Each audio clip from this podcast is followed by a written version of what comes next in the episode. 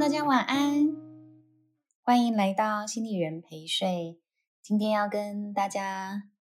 来聊点疗愈哦。不晓得你们大家最近有没有睡得好啊？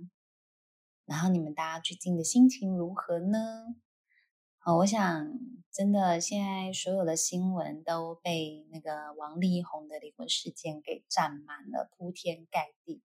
我上个礼拜四才在聊那个离婚的几个心路历程哦，没想到隔天就是呃李那个王力宏的前妻李静蕾就开出了这个核弹级的爆料，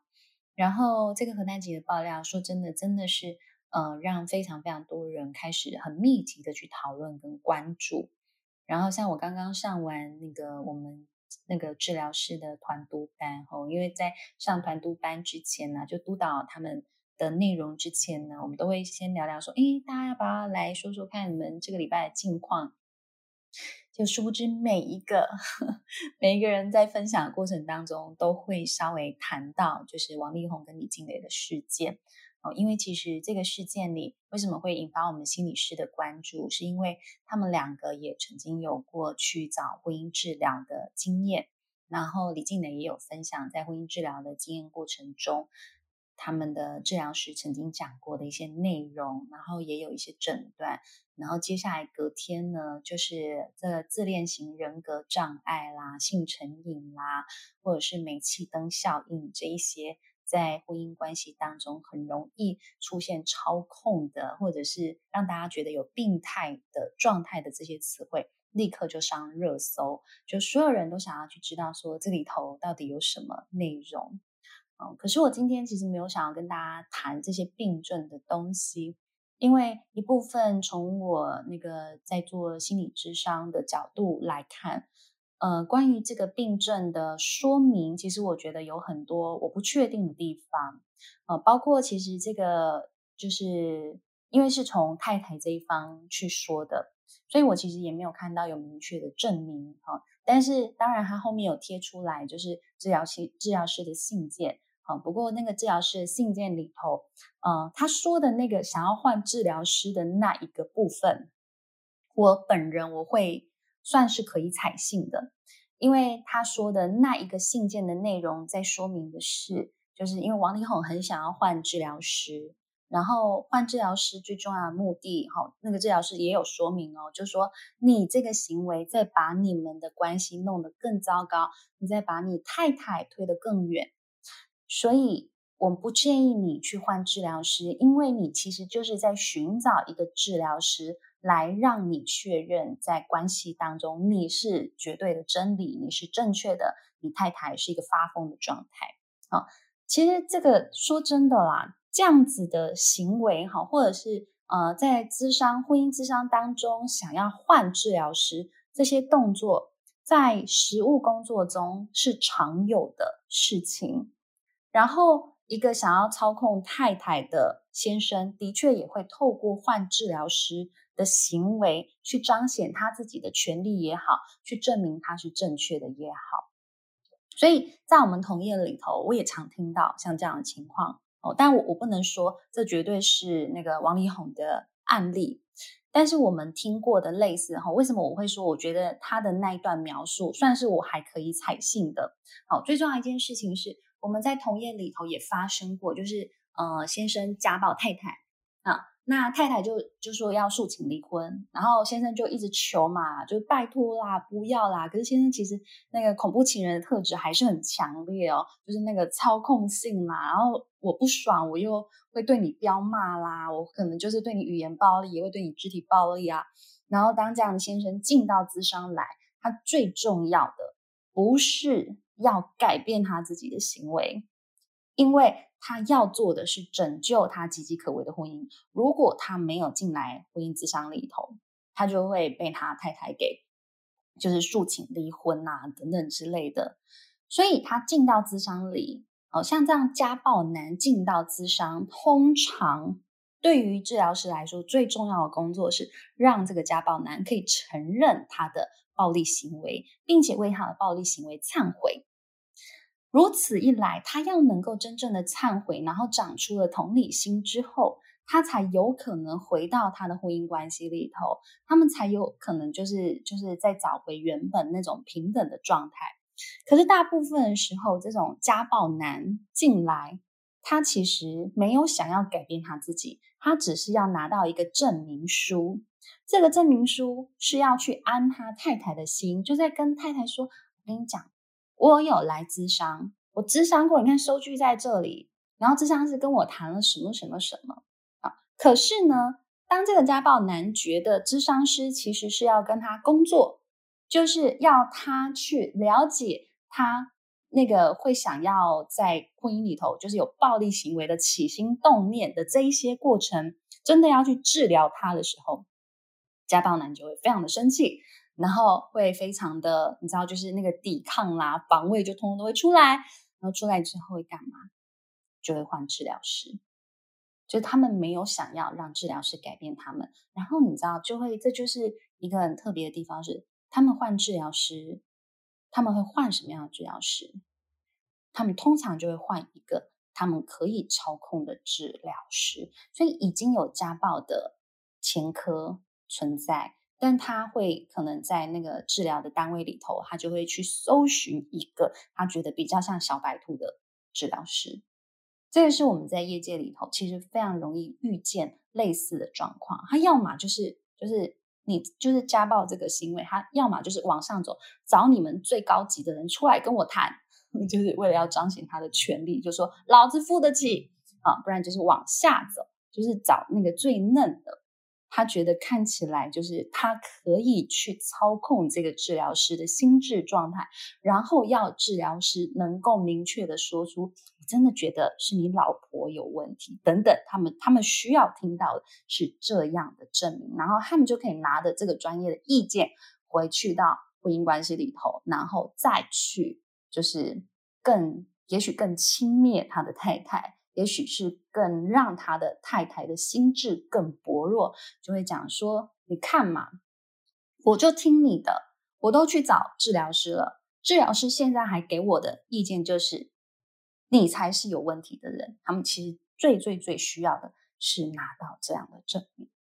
好，所以我觉得一部分是就是想要跟大家分享说，哦，当然这是我们在实务工作当中遇到的案例。哦，那。是不是真的是完全像是王力宏他们状态？我也没有办法很确定是这样的状态。但是这种换治疗师的情况，其实真的是非常常见的情形。那当然，我觉得聊完这个换治疗师的情况啊，我觉得另外一部分，我还是很想跟大家分享一个我这几天心里很有感的一个主题哈。我其实，在看就是李静蕾分享的这些文章，那当然有很多人很大赞，就是大赞说，呃，她这是一个女性觉醒的过程，然后这是一个就是可能是太太的呃绝地大反攻啦等等的。我也觉得，其实他写的这个整个信件其实是非常的文情并茂，然后他的信件里头其实有非常多，其实是你会很心疼这样子的一个。女性，然后一个高学历、高知识分子，然后进到了一个这样的家庭里头，这么多年来没有被好好的对待，然后我就觉得很感慨的是，我就会发现，其实我们女性难道需要经历这样子的情感受创、情感的重击之后，才能够觉醒吗？其实这这是我打一个非常非常大的问号。然后我就开始去思考的是说，就算这个事件爆出来了，其实我觉得李静蕾她也许有另外一个目的是，她很希望全世界不要再有这么多就是女孩被王力宏给骗，或者是再次相信他是一个就是多么形象清新的人。我觉得也许他后面有很多的目的，但我想其实他很希望避免的是这样子的。情感的伤痛事件再次发生，可是我就看来看去之后，我就心想，这真的有办法避免吗？然后我就真的我觉得好感慨，就是说，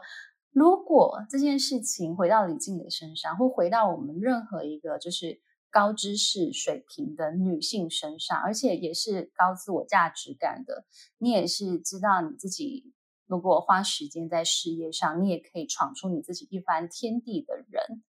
如果再回到八年前，会再次选择走入婚姻吗？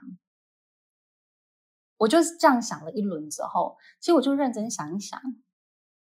你知道，我看到他的每一个那个李静蕾看着王力宏的眼神，全部。那个倾慕之情，那个仰慕的样子，然后那个眼神里充满了闪闪发光的爱意，其实那个是毫无遮掩的。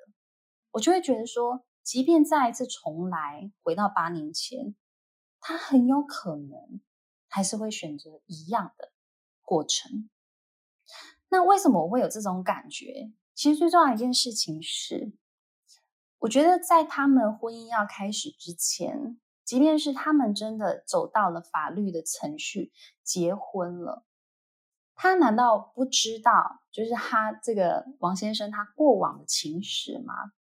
好，就算他现在成为天王嫂，其实我真的觉得天王嫂真的是一个 非凡人可以做的事情，因为你要当天王嫂，其实意味着你里里外外你都要把自己照顾得非常好，而且。不是只有照顾你自己，还照顾这个天王级的歌手，这种偶像级的人物。你要把他的各个方方面面，他的家庭、他的事业、他对外的各种形象，因为天王嫂也代表了这个天王的一部分嘛，就是这是这个整体性的概念。哦，所以就是你要成为天王嫂，你不可能就是心情不好。还很邋遢的跟大家面对面，其实我觉得，其实那那个就是整个形象的包装就会变得非常非常的困难。可是我就会觉得，其实以他这么聪明的人，他要进到这个婚姻之前，他也许已经预料到后面其实很多生活会有非常多的挑战，包括就是王先生这个情感的模式、情感的生活，他是真的可以改变吗？因为爱而改变吗？其实我就会打一个很大的问号。所以我就在思考的是说，会不会其实他在进到婚姻之前，他已经某种程度知道，就是 我们常常说这样的公众人物，其实有时候他真的是某种形式的公众财。这个公众财其实是你很难真的是去独享它，你其实要跟非常非常多人去分享的情形之下，那你知不知道，在这个婚姻里头，基本上要付出的很高的代价是，就是。经常性的孤独的状态，好，然后经常性的是很后面的选择，你你你就不会是他心中的那个 first priority，可能是第二个、第三个，甚至 排到十个以后都有可能。好，但我我猜他其实都可以理解。我觉得其实我为什么他后来会写出那一封信，我觉得从来就不是因为他在他在婚姻里头。所受到的那一些，呃，被放在很后面的选择而已，而是他在婚姻到最后，他要离开，他不能有就是荣耀的离开，或他不能是一个有价值的离开的这一个，才他才是真的是摧毁骆驼的最后一根稻草，因为他你看他已经八年了，忍受了这么多事情，然后再来是。雷神之锤是锤了好几下才换来一个，哇！我都觉得我看了还是会 keep put 的一个道歉，因为我看了那个道歉，我其实还是觉得说，那个道歉里头，他只有说他要承担责任，可是其实我们说真的，你要抚平伤痛的道歉是你要真的能够理解伤痛，可是我都会觉得说，已经这就是你知道，真的是全世界都在关注的新闻之下。这么大的压力之下，才换来这样子形式的道歉，哇！那这个婚姻里头这八年，这里头有多少次心碎？哦，多少次心碎？但是这个太太可能都忍下来了，所以我觉得这是他真的是非常，我觉得非常令人 肃然起敬哦，可以待在这样的婚姻关系里头。我觉得其实他真的可以。忍很多凡人所不能忍的东西，我觉得这是呃不太容易的地方。可是这样子，即便是看到他很多就是超乎凡人的能力之外，我其实回头想一想，我觉得他会不会还是做一样的选择？然后再来是他们生的女儿，而这个女儿会不会也做同样的选择？其实我真的觉得是有很高的难度去阻止女儿再爱上相同的对象。原因无他啊，因为其实这女儿的长大还是在一个缺乏爸爸陪伴的环境。因为李静蕾本身的身世里头，其实有一部分是缺乏爸爸的陪伴。可是他们女儿基本上还是复制了同样的这样子家庭的相处模式。当然，我相信里头有非常多的无可奈何。然后里头有非常多的妥协，也有很多的沟通之后的共识，但是又不可否认的是，在缺乏爸爸陪伴的女儿身上，其实就会对爸爸有很多的憧憬跟想象。而当他现在又遇到一个跟爸爸很像的人，又俊俏又忙碌又迷人又多情又有才又自我，你觉得？这个女孩不会爱上像这样子拥有高大上的男性光环的人吗？这其实也是我打一个非常大的问号。好，所以我觉得这里头它让我重新去思考非常非常多的事情是：究竟好，究竟女性要怎么样去在关系里头？我即即使知道我深爱着对方，但我也。明知道，我也可能已经可以预料到，我们的关系可能它真的可以美好跟幸福浪漫一阵子，但很有可能它没有办法幸福浪漫一辈子的这个情况，他还是可以做同样的选择吗？好，其实我就是想了很多，类似像这样啊。当然，为什么我会我会重新这样子思考？其实我就真的去搜寻。到底我看过的什么样的例子里头，一个女性她可以这么强而有力的去拒绝一个男性他在关系里头这么不平等对待？那坦白说，我只有在戏剧里头看到啊，我印象很深刻。这部戏剧我也想，我之前有跟大家分享过，是在讲那个失亲丧亲的一集，那个叫做就是指定幸存者。在指定幸存者的最后一季里头，就是这个总统后来跟他的副总统的 partner，哦，副总统是一个啊、呃、被票选为白宫最性感的男人，对，一个啊、呃、Puerto Rico 的那个移民，很从很小的时候就移民到美国去，所以他的那他的那个呃母语其实是西班牙语。然后他后来就遇上了一个也是非常漂亮的女生，也是在白宫里头工作，然后他好像也是同样是 Puerto Rico 那边的人啊。然后他们就就是就会觉得很荣耀啊，就是哦，他的父母就会觉得哦，这个女儿就是她的男朋友是未来的一个副总统的人选，对。可是其实当他们在就是当这个男生在参选副总统的整个。竞选的过程当中，他们已经在闹分手。他们没有结婚，但他们已经同居了。可是这女生后来她做了什么选择呢？其实是当他们在吵架的过程当中，后来这个男生，这个副总统候选人，他跟他的同事上床了。然后他当然对于这个这个不忠，他非常的愤怒。可是呢，这个副总统人选呢，为了保留他的名誉也好，或者是。不希望其他小道小，就是这种小道新闻知道他们的故事，然后就会想办法再求和，想办法再请这个女生回来，然后他们可以共同去其他那种移民比较多的州啊，好像是好像是德州还是哪些州，可以去那边就是站上台去竞选，他们两个都是移民者的身份站上台，然后去吸引这些移民人选的票仓，然后。这个女生，大家一开始她其实就配合，就配合演出这一切。但是她最后在确定这个男生他真的当选了那个副总统之后，其实她她知道，就是她知道他们接下来的关系是会分离的。可是她就一直哭，一直哭，一直哭，她非常非常难过。其实她也非常爱这个男生。可是你知道，她爱这个男生，她。最后决定要离开这个男生，并不是因为这个男生他确实他确实做的劈腿这件事情、出轨这个动这个这个动作，他并不是因为他在情感上的不忠，他之所以选择离开这个男生，是因为这个男生从头到尾眼里只有他自己的事业。可是这个男生怎么看这个女生呢？是因为这女生在白宫里头，后来也被那个幕僚长给看中，然后想要提拔她去，就是在做什么样更高阶的一个职位的时候，这个女生就很开心，因为她其实是一个非常有理想、非常有冲劲的一个年轻人，然后就把这件事情告诉她的男朋友，就是这个副总统。可是这个男生他就只是哦。就是那个反应是哦哦，恭喜你。然后这个女生他就讲了，你知道吗？就是你的那个表情，你的那一个不以为然的表情，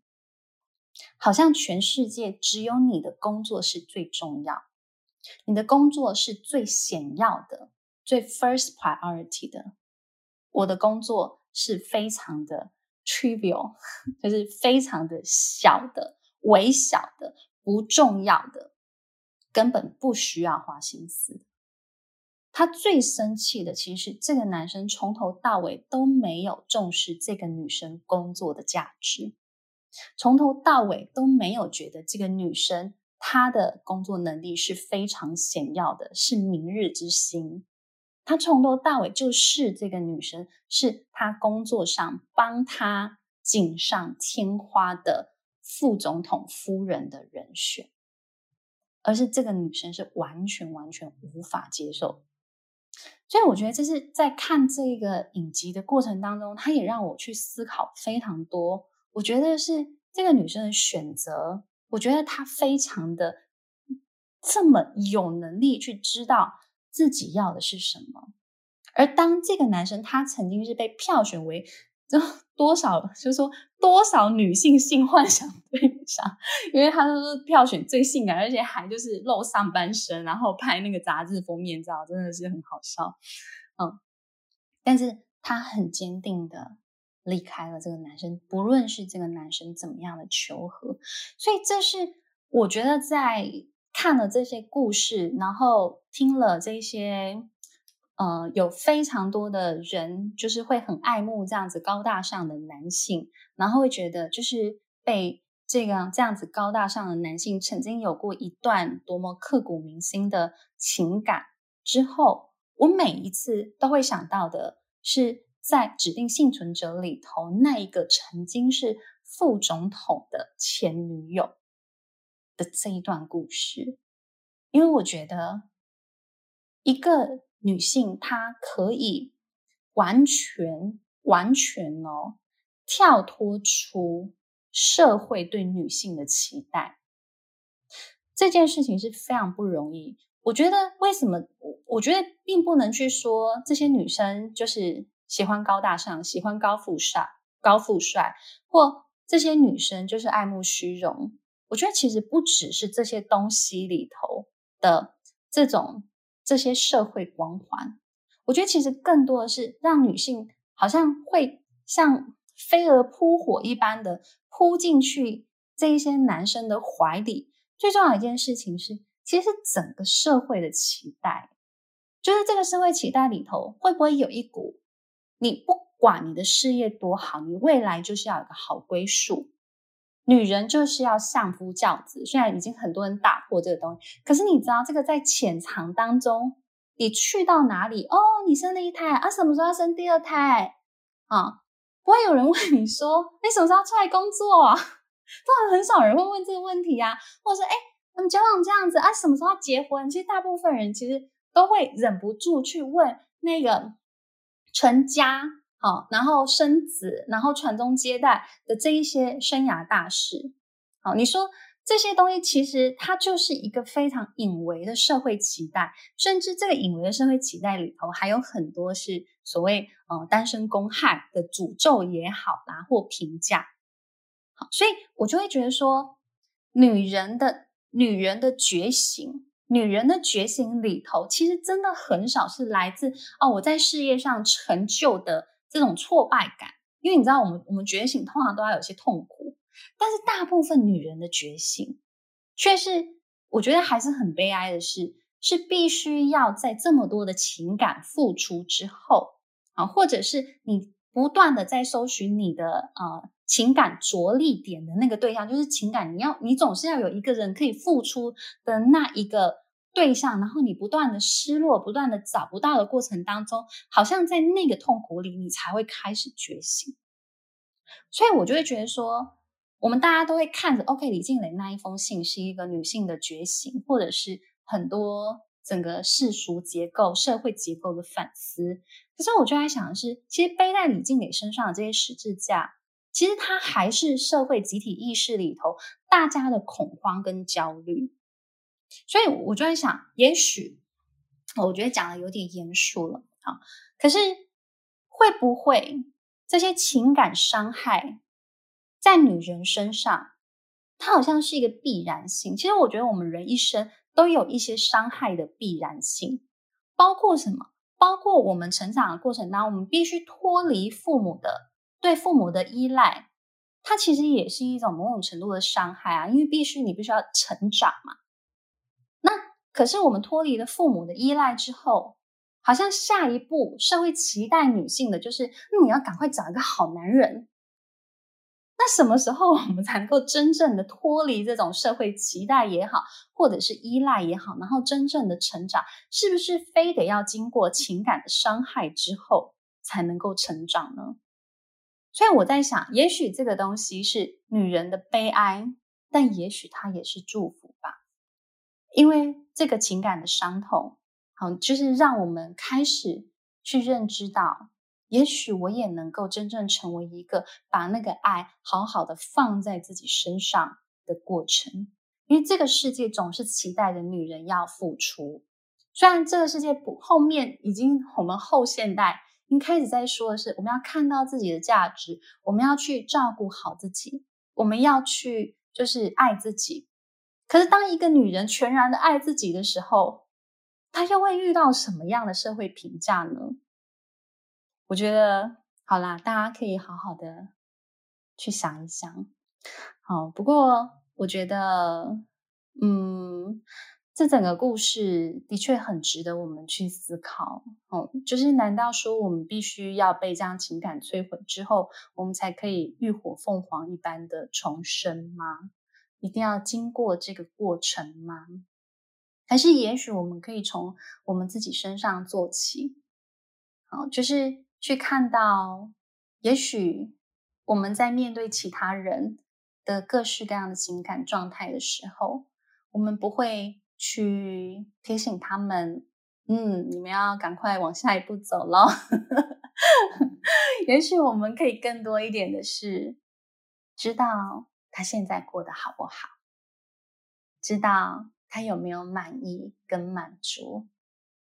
知道他在现在那个角色上，他有没有活出他最满意的样子？我觉得，也许我们重新回头来想，然后去看看我们能不能自己先做到这样子的状态，不加入。集体对于单身、对于女性啊、对于结婚、对于生子的这一些阶段性的焦虑跟恐慌，我觉得先把我们自己的状态看顾好，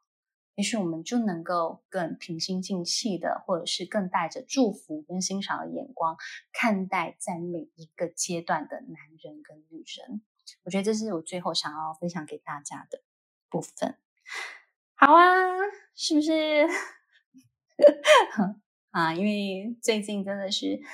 哎，浸泡在这个雷神之锤跟洪荒之力中，哈，真的是，呃，有很多的感触。因为大家也看了很多的评论，哈，看了很多的各式各样的反思。那我也希望，就是大家也可以在这个过程当中，也许不是去批判，或者是不是去生气。而是能够去反思，在这整个事件当中，最让你感触深的事件是什么？那它跟你自己生命的照应又是什么？我想，也许从这整个事件重新去反思，也许你的脑海里头有很多是被社会期待跟建构，就是或者是你的家庭的家族的期待所建构出来的某一些啊、非常嗯。确认的僵化的一些想法，可能都还在你自己身上，然后很有可能你正在造成你自己的焦虑跟恐慌，你也在造成别人的焦虑跟恐慌。那我想好好看顾好自己的起心动念，我觉得这是最实际的部分。好。我想今天的分享就先到这儿了哈。如果你有想要多了解在情感当中怎么经营呢？哈，在情感当中，我们在那个呃一月份、二月份，我们在爱心里都有爱情商学院的课程。那我的主要的，我的主要的那个课程会是情感当中的冲突管理哈。怎么样好好的成为就是一个很有互动手腕的人哈，然后另外一个是呃财务管理哦，怎么样让你在感情当中脱离那种爱情贫民户？爱情贫民户就是你在情感当中你没有任何谈判筹码哈，不论是实质的金钱也好，或者是爱情当中的个人价值也好，这都是我在那个爱情商学院里头我主力的两门课哈。我们其他还有总共有五门课还没开启哦。如果大家有兴趣，都欢迎到爱心理的嗯，就是网站去，我们会有更详细的介绍喽。好啊，今天真的是太有感了。大家也很有感吗？好啊，我想要看看我们今天在房间里头的大家有没有人想要来分享一下你的想法的。好的，我想大家可能追雷神追得累了，我想我们今天就先房间就先到这告一段落喽。好，那希望今天我跟大家分享的内容也可以让你们有一些思考喽。我们礼拜四晚上九，呃，礼拜四晚上十点钟，我们在线上见喽。大家晚安，拜拜。